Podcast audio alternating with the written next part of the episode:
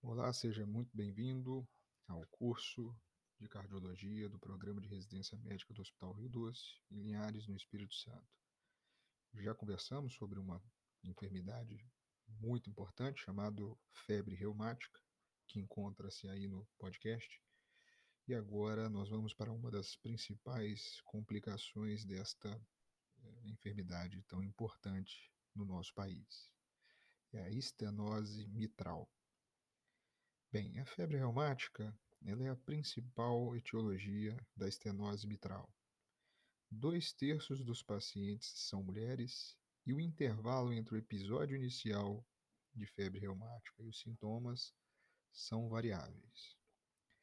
Bem, na população brasileira, 95% dos casos de estenose mitral têm etiologia reumática, febre reumática. Então, um tema muito, muito importante, é um tema para o brasileiro que deve ser é, visto de maneira exaustiva. Né?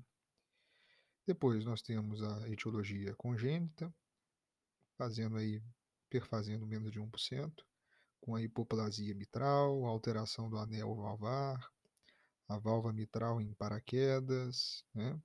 Temos a síndrome de Lutem-Bachet, que é a associação de estenose mitral reumática mais um defeito no septo interatrial.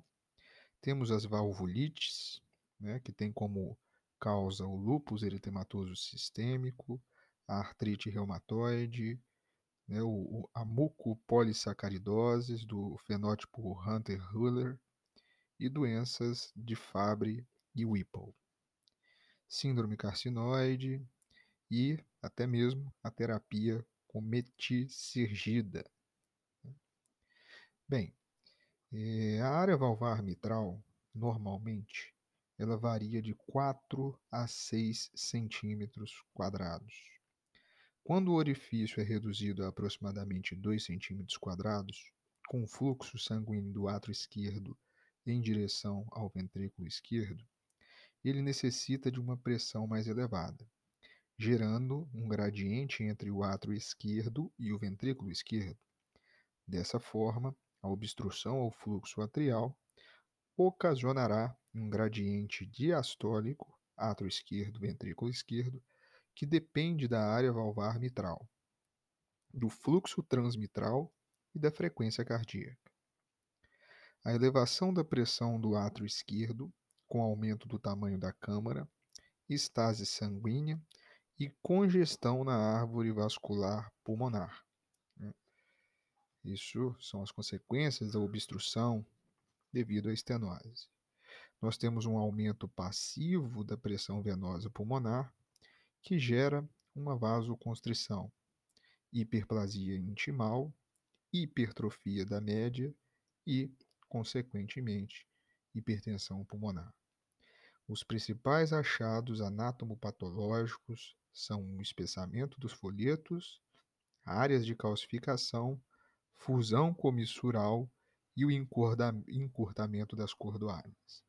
Então, a consequência, né, a estenose mitral, nada mais é do que um, vamos botar como se fosse uma consequência da febre reumática. Nós temos a fusão das suas cúspides, né? E então aumenta-se gradativamente o gradiente diastólico do átrio esquerdo para o ventrículo esquerdo.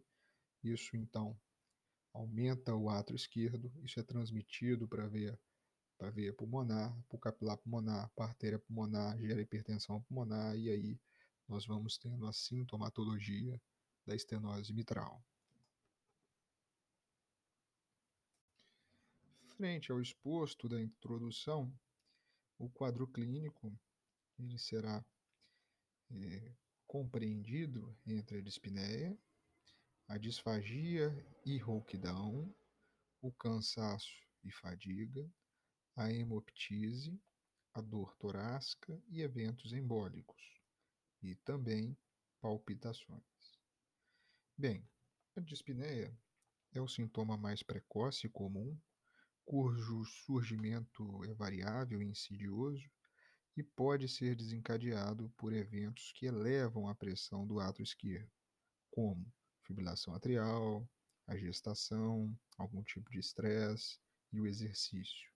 Tudo que aumente a pressão no átrio esquerdo aumenta o gradiente átrio esquerdo, ventrículo esquerdo diastólico. A dispneia em repouso paroxística pode estar presente nas lesões graves. Disfagia e rouquidão são provocados pela compressão do esôfago ao nervo laringeu recorrente pelo átrio esquerdo dilatado. O átrio esquerdo cresce tanto que comprime ali o nervo laringeu recorrente.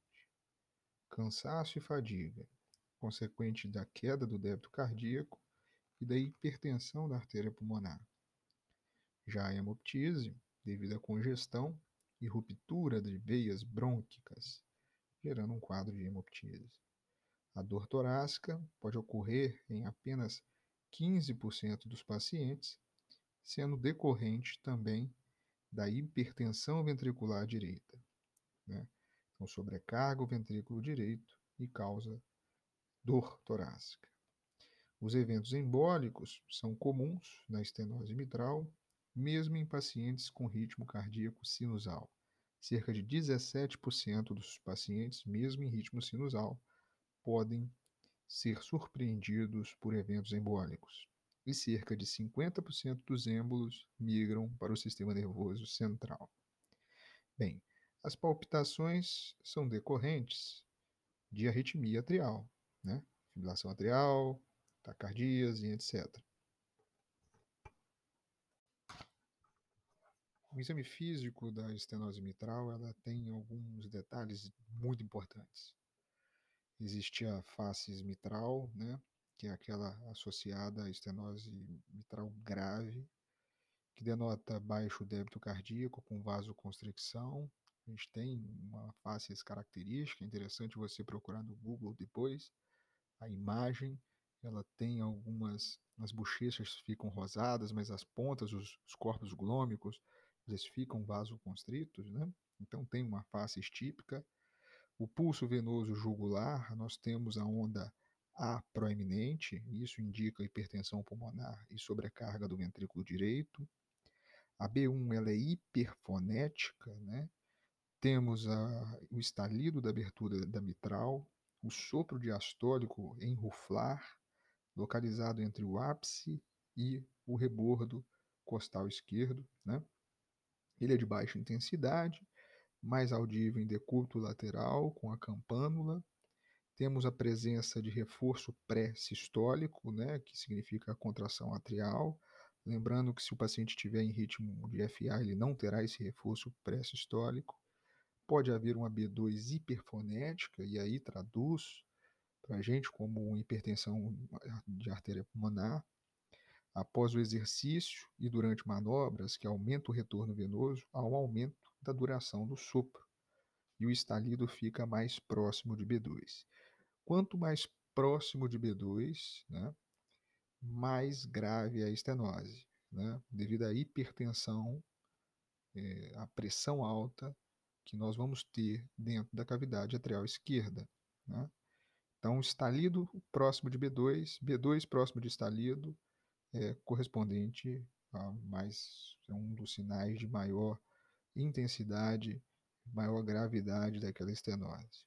Bem, os sinais de gravidade pela ausculta, nós temos a B1 que pode ficar hipofonética e traduz para a gente como uma calcificação importante dos folhetos, ele fica em bloco. Uma B2 hiperfonética também indica hipertensão de artéria pulmonar. A diminuição da duração do sopro, né? Também traduz gravidade, e o estalido de abertura precoce, ou até mesmo ausente. Né? Então, o exame físico é de suma importância. O sopro, só relembrando, ele inicialmente ele começará com a B1 hiperfonética, terá o estalido de abertura da válvula mitral, o sopro é diastólico com característica em ruflar, né?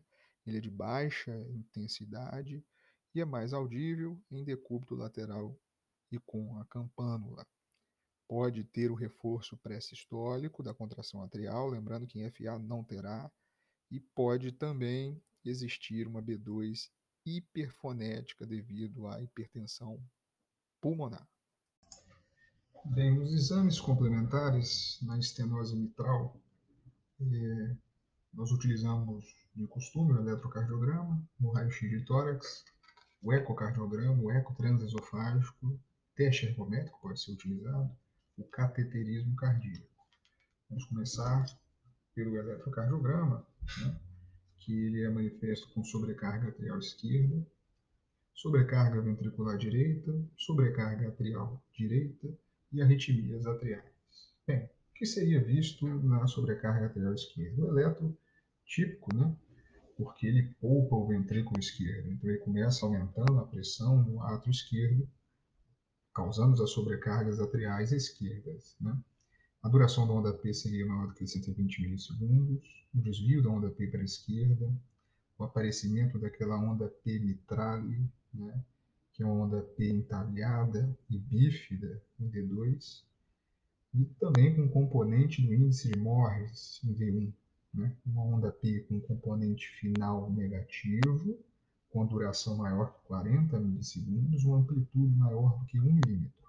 Né. Podemos, ter, podemos ter também o índice de Macruz, maior do que 1,6, que é a duração total da onda P dividida pela duração do segmento PR, medido no final da onda P ao início do QRS, ou seja, uma valvopatia mitral, uma estenose, causando uma sobrecarga atrial esquerda. Né? Dando continuidade à progressão da doença, do raciocínio da doença, nós poderíamos observar no eletrocardiograma uma sobrecarga ventricular direita, causada pela sobrecarga da hipertensão pulmonar, né? secundária a valvopatias. E aí isso seria manifesto com um desvio do QRS para a direita, né? um QRS em V1 com onda R ampla, com aumento da amplitude de R em V1 com mais de 6, ou seja, 7 milímetros, né? com S de V1 menor do que 2 milímetros. Uma outra eh, informação sobre sobre carga de, de ventrículo direito seria a onda S em V5 maior do que 20 milímetros, uma onda S em V6 maior do que 3 milímetros. Né? Então, a soma de R de V1 mais a S de V5 e V6 igual é, superior né, a 10,5. Isso seria uma sobrecarga ventricular direita observada ao eletrocardiograma. E progredindo ainda mais a doença, a gente teria aí uma sobrecarga atrial direita, que é o que? É manifesta com onda P ponte aguda com amplitude maior do que 2,5 mm em D2, D3 e AVF. Uma amplitude de P maior do que 1,5 mm de V1 e V2, né? desvio de P, lógico, para a direita, e o sinal de tranquese, que é indireto, né? que é um aumento da amplitude do QRS de V2 em relação AV1. É, e claro, não poderíamos esquecer das arritmias atriais. Tanto a taquicardia atrial quanto a fibrilação atrial são muito comuns. É o eco Doppler, né, o ecocardiograma transtorácico, ele deve ser realizado com frequência controlada. Né. Ele confirma o diagnóstico, sugere a etiologia e avalia a gravidade anatômica e funcional da lesão. Dados e medidas que devem ser fornecidas pelo ecocardiograma. Né? Então, o que o ecocardiografista deve nos fornecer? Lado esquerdo, a área valvar mitral, pode usar plurimetria, o PHT, a equação de continuidade, deve nos fornecer o gradiente diastólico do átrio esquerdo e ventrículo esquerdo, uma descrição né, da válvula e do aparato subvalvar, o score de Wilkins, o diâmetro do ventrículo esquerdo, do átrio esquerdo e o volume do átrio esquerdo e da função ventricular. Tudo isso gera bastante informação para o clínico, para que ele tome algumas decisões.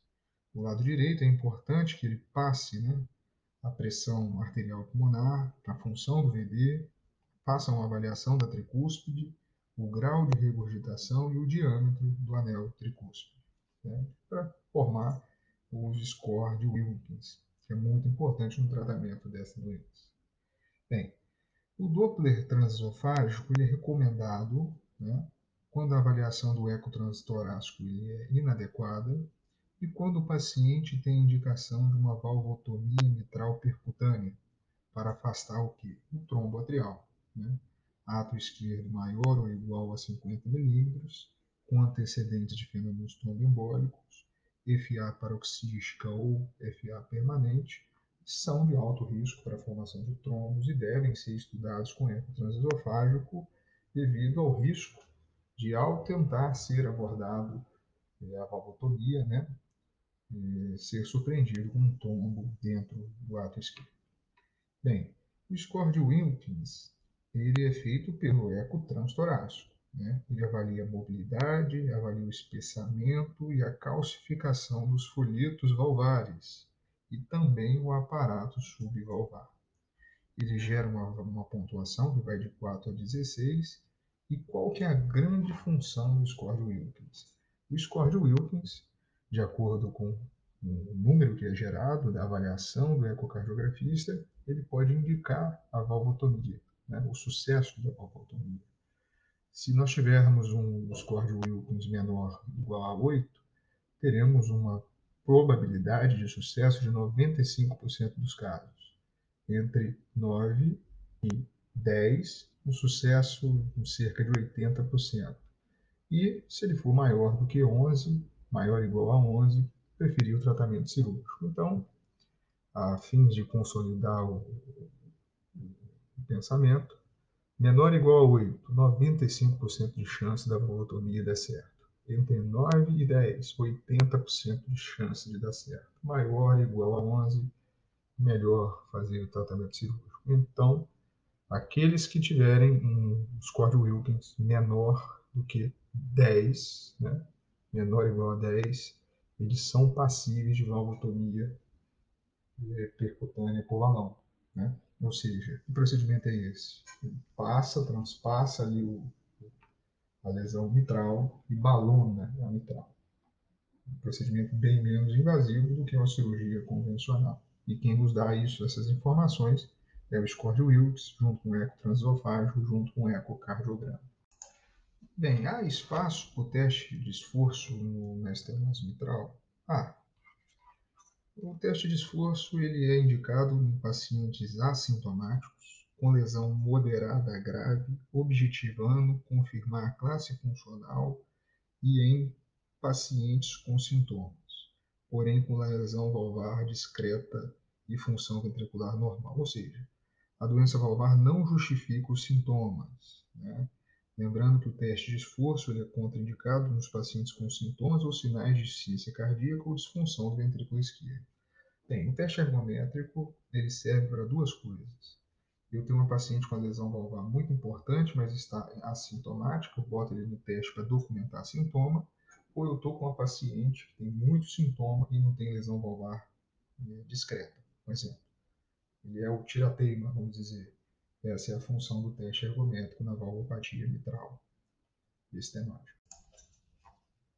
E o cateterismo, ele pode ajudar em alguma situação no paciente com estenose mitral? Pode ele é o tirateima, né?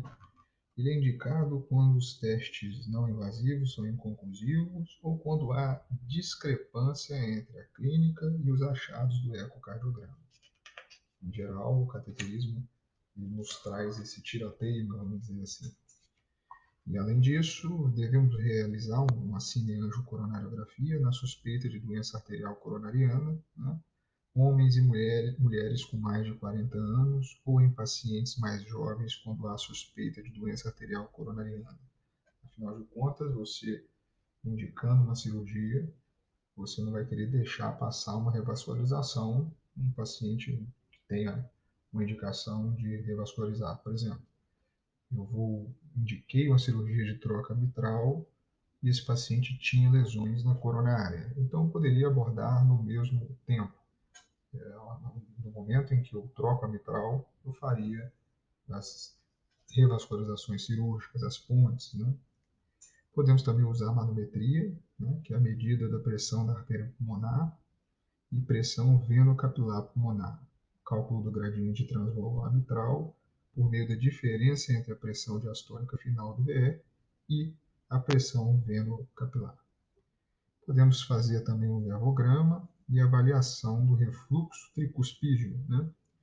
através da injeção de contraste no ventrículo direito, com opacificação do ato esquerdo e avaliação da passagem de contraste pela válvula mitral. Bem, cateterismo traz algumas informações, mas em geral é indicado para fazer uma cineangiocoronariografia a fim de detectar as doenças arteriais coronarianas. Partimos agora para estágios da estenose mitral, segundo o American Heart e American College. Né? Ele é definido em estágio A, B, C e D. O estágio A são os pacientes que têm risco de desenvolver febre reumática. Pacientes com antecedentes de febre reumática, com espessamento valvar, né, seriam os pacientes do grupo A, do estágio A. Pacientes do estágio B são pacientes com estenose mitral discreta moderada, sem repercussão hemodinâmica, né? uma alteração reumática da válvula mitral, com restrição dos folhetos, mas com a área valvar maior ou igual a 1,5 cm quadrados, sem hipertensão pulmonar. A letra C, né, o estágio C, seria o paciente que tem estenose mitral grave, porém assintomático. A área valvar mitral, a área valvar mitral é menor do que 1,5 milímetros, centímetros, né, quadrados, e uma estenose mitral crítica com área valvar menor do que 1 centímetro quadrado. E o D são os pacientes que têm uma estenose mitral grave e que seja sintomático. Então, de uma maneira bem resumida, A é o paciente que tem fatores de risco, B é o paciente que tem discreta moderada, o C é o paciente que tem uma estenose mitral grave sem sintomas, e o D é aquele paciente que tem sintomas. Né? Partiremos agora para o tratamento da estenose mitral, ele é dividido em tratamento farmacológico e a correção cirúrgica da estenose mitral. Bem, pedra fundamental do tratamento farmacológico é a profilaxia da febre reumática. Né? Se esse paciente tem uma lesão eh, que seja importante, ele vai ficar eh, com uma profilaxia com 1 milhão e 200 de penicilina de 21 em 21 dias. Né? Outra questão fundamental no tratamento farmacológico é a profilaxia da endocardite infecciosa. Devemos promover a saúde bucal e orientar sobre a escovação, uso do fio dental e a consulta semestral com o dentista, o odontologista. Orientar sobre o risco de lesão da pele, infecção em geral, evitando o uso de piercing e tatuagens. Né? Se utilizarmos a diretriz do American Heart, não está indicado a profilaxia de endocardite infecciosa em pacientes com válvulas nativas, Levando em consideração que a população brasileira tem saúde bucal diferente dos Estados Unidos e da Europa, a decisão da profilaxia deve ser individualizada. A diretriz brasileira de cardiologia coloca como uma classe 2A, né? enquanto a europeia e a americana ela contraindica essa profilaxia. Bem, a profilaxia ela é indicada para tratamento dentário que leve a sangramento da mucosa oral, para procedimentos geniturinários e gastrointestinais, não há necessidade da profilaxia. As mulheres portadoras de estenose mitral em fase reprodutiva devem ser encaminhadas para um planejamento familiar adequado, né? pois o uso de é, anticoagulantes, de anticontraceptivos, na verdade, né, são protrombóticos e a estenose mitral é uma, é uma doença muito do trombótico. Bem, o tratamento de insuficiência cardíaca ou de ataque à arritmia, enquanto aguarda uma correção valvar, segue os mesmos padrões. Devemos é, realizar restrição hídrica e salina. Né?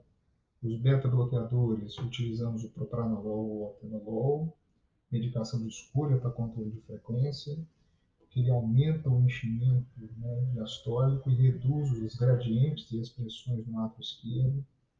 Adicionalmente, ele estabiliza a frequência durante a atividade física, melhorando a tolerância ao esforço físico. Então, os beta-bloqueadores são medicações é, importantes na estenose mitral. Né? Os diuréticos para controle de sintoma de congestão, de insuficiência cardíaca também.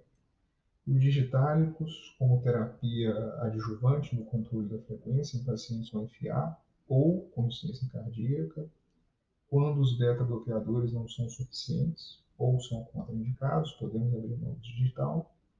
E a anticoagulação oral, né? em geral um INR de 2,5 a 3,5, indicado nos pacientes com FA paroxística ou permanente, aqueles que tiveram evento tromboembólico prévio, se tiver presença de trombo no ato esquerdo, um ato esquerdo de 55 e presença de contraste espontâneo, graus 3 e 4, o American Heart sugere que talvez devêssemos anticoagular devido ao alto risco trombótico, especialmente na estenose mitral. E uma informação muito relevante é que os novos anticoagulantes orais são contraindicados nos pacientes com estenose moderada a grave é classe 3. Não devem ser utilizados. Então, de uma maneira geral, o resumo do tratamento farmacológico se dá na profilaxia da febre reumática, na profilaxia da endocardite, né, no planejamento familiar da fase produtiva, da reprodutiva da mulher, tratamento das taquiarritmias, tratamento da ICC quando presente, restrição hídrica, hídrica salina, beta-bloqueadores, preferência para propranolol e atenolol, diuréticos quando necessário, digitálicos quando necessário ou beta-bloqueador contraindicado, anticoagulação nas suas indicações e não usar os novos anticoagulantes. Essas são as mensagens do tratamento farmacológico da estenose mitral. Então vamos definir o paciente com estenose mitral no tratamento cirúrgico. Né? Temos uma estenose mitral com área valvar menor do que 1,5 centímetros. Ele é sintomático? Ele tem dispneia? Se sim, então vamos indicar a intervenção de acordo com o score de Wilks. Né? Se for um score de Wilks menor do que 10, né? e não tenha nenhuma contraindicação ao procedimento percutâneo, do tipo ele tem um trombo dentro do ato esquerdo, visto pelo eco transesofágico, esse paciente fará, então, uma valvotomia mitral por balão, né? um VMP. Se contraindicado, será cirúrgico. Bem, se ele tem uma área valvar caracterizada como grave, né? mas ele é assintomático, e que tenha uma pressão de artéria pulmonar baixa, menor do que 50 milímetros, em ritmo sinusal, ele vai ser acompanhado anualmente com raio-x, eletro e eco.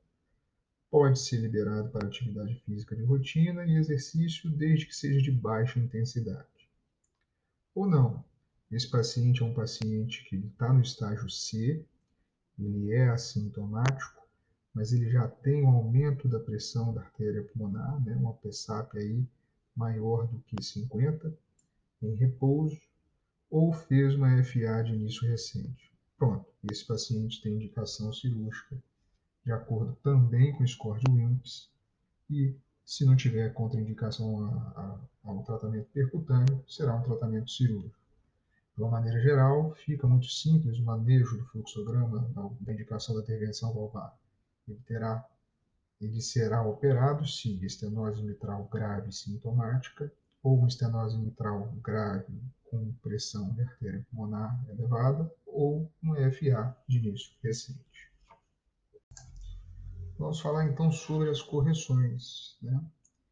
É importante notar que a indicação cirúrgica ela corrobora muito com os aspectos fisiopatológicos da doença à medida em que eu aumento, eu tenho sintoma, eu tenho uma doença um pouco mais avançada. O ideal é que o cirurgião cardíaco ou o hemodinamicista pegue o paciente naquele período em que ele tem alterações hemodinâmicas, mas é assintomático. Né? Então é notório que o paciente começa a aumentar o ato esquerdo, gerando IFA, essa FA sendo recente, está indicado a cirurgia ou intervenção. A mesma coisa acontece com os vasos, que vão comunicando até a artéria pulmonar, e se ele tiver indícios de hipertensão de artéria pulmonar, né, maior ou igual a 50, ele também já indica a cirurgia, mesmo estando assintomático. Então, são esses três pilares da indicação cirúrgica. Vamos agora ver, é, falar um pouco mais sobre valvotomia mitral percutânea por catéter balão, o famoso VMB, ou a valvuloplastia mitral por balão. Né? É a primeira opção sempre que a anatomia valvar for favorável. Né? Ou seja, isso é visto através do score de Wilkins. E desde que o centro de cardiologia tenha bons resultados, sempre devemos pensar no, na valvotomia mitral percutânea. Né? Os resultados clínicos e hemodinâmicos obtidos com a valvotomia são comparáveis aos obtidos com a comissurotomia mitral cirúrgica. O sucesso do procedimento é elevado, entre 80% e 95%, de acordo com a anatomia valvar, lembrando, sempre lembrar da anatomia valvar e da experiência da equipe médica. Ela é indicada, fazendo uma revisão, né? Nos pacientes que têm uma área valvar mitral menor do que 1,5, estágio D, segundo American Heart, né? com anatomia favorável e sem contraindicação à valvotomia. Isso é nível A de evidência, nível classe 1, nível A de evidência pelo American Heart. Um paciente que tem estenose mitral crítica, ou seja, uma válvula menor que 1 centímetro, assintomático, entra como 2A. O paciente que tem uma válvula mitral, uma área valvar mitral menor que 1,5 centímetro, assintomático, ou seja, está no estágio C. Porém, a pressão de artéria pulmonar é igual ou maior que 50 em repouso, ou igual ou maior que 60 durante o exercício físico, e antecedentes também de fenômenos embólicos e FA paroxística, entraria como indicação. Né? Os parâmetros de sucesso numa área mitral, uma área valvar mitral final maior do que 1,5 cm uma pressão capilar pulmonar menor do que 18 e uma redução de 50 a 60% no gradiente transmitral. Isso pós-procedimento, que eu estou dizendo. Né? As principais complicações são um AVC encefálico, em até 1% dos casos, um tamponamento, também de 0,7 a 1%, ou uma insuficiência mitral importante, cerca de 0,9 a 2%, é o que tem mais incidência, uma insuficiência mitral importante. Óbito em menos de 0,5%. Então, esse é o procedimento a ser tentado. Né? Contraindicação para valvuloplastia. Anatomia valvar desfavorável, isso é de Wilk NOC 12, ou comprometimento acentuado do aparelho, do aparelho subvalvar. Quando notamos que o aparelho embaixo da válvula tem um bloco de cálcio, isso também contraindica, é desfavorável à valvulotomia. Né? Alguma deformidade torácica, uma insuficiência mitral moderada é importante, pois uma das complicação, complicações da VMP seria uma insuficiência mitral. Né? Trombo no lado esquerdo contraindica, porém você pode anticoagulá-lo, acompanhá-lo e depois rever se esse trombo subiu, e aí você indica a valvotomia mitral por balão. Presença de outras valvopatias que requeiram tratamento cirúrgico, ou DAC com indicação cirúrgica. Então, para você não indicar uma valvotomia mitral percutânea, você teria basicamente que ter ou uma aorta muito doente, né, uma insuficiência aórtica junto, ou um tronco, uma lesão de tronco, é, alguma coisa que favoreceria o tratamento é, das duas situações ao mesmo tempo. Bem, e a cirurgia aberta. Tem ótimos resultados também, baixa mortalidade, é reservado aos pacientes sintomáticos com contraindicação à valvotomia mitral percutânea, preferir comissurotomia, a papilotomia mitral, a céu aberto, uma mortalidade em geral de 1 a 3%, e já a troca valvar mitral tem uma mortalidade de 3 a 10%. Quando não houver possibilidade de consurotomia, né, trocar a válvula. Né? Como diria Carpentier, o cirurgião só deve, deve tratar a válvula como sua esposa, né? só trocá-la em último caso. Né? A ablação da FA e oclusão da auriculeta devem ser associados à correção valvar quando possível.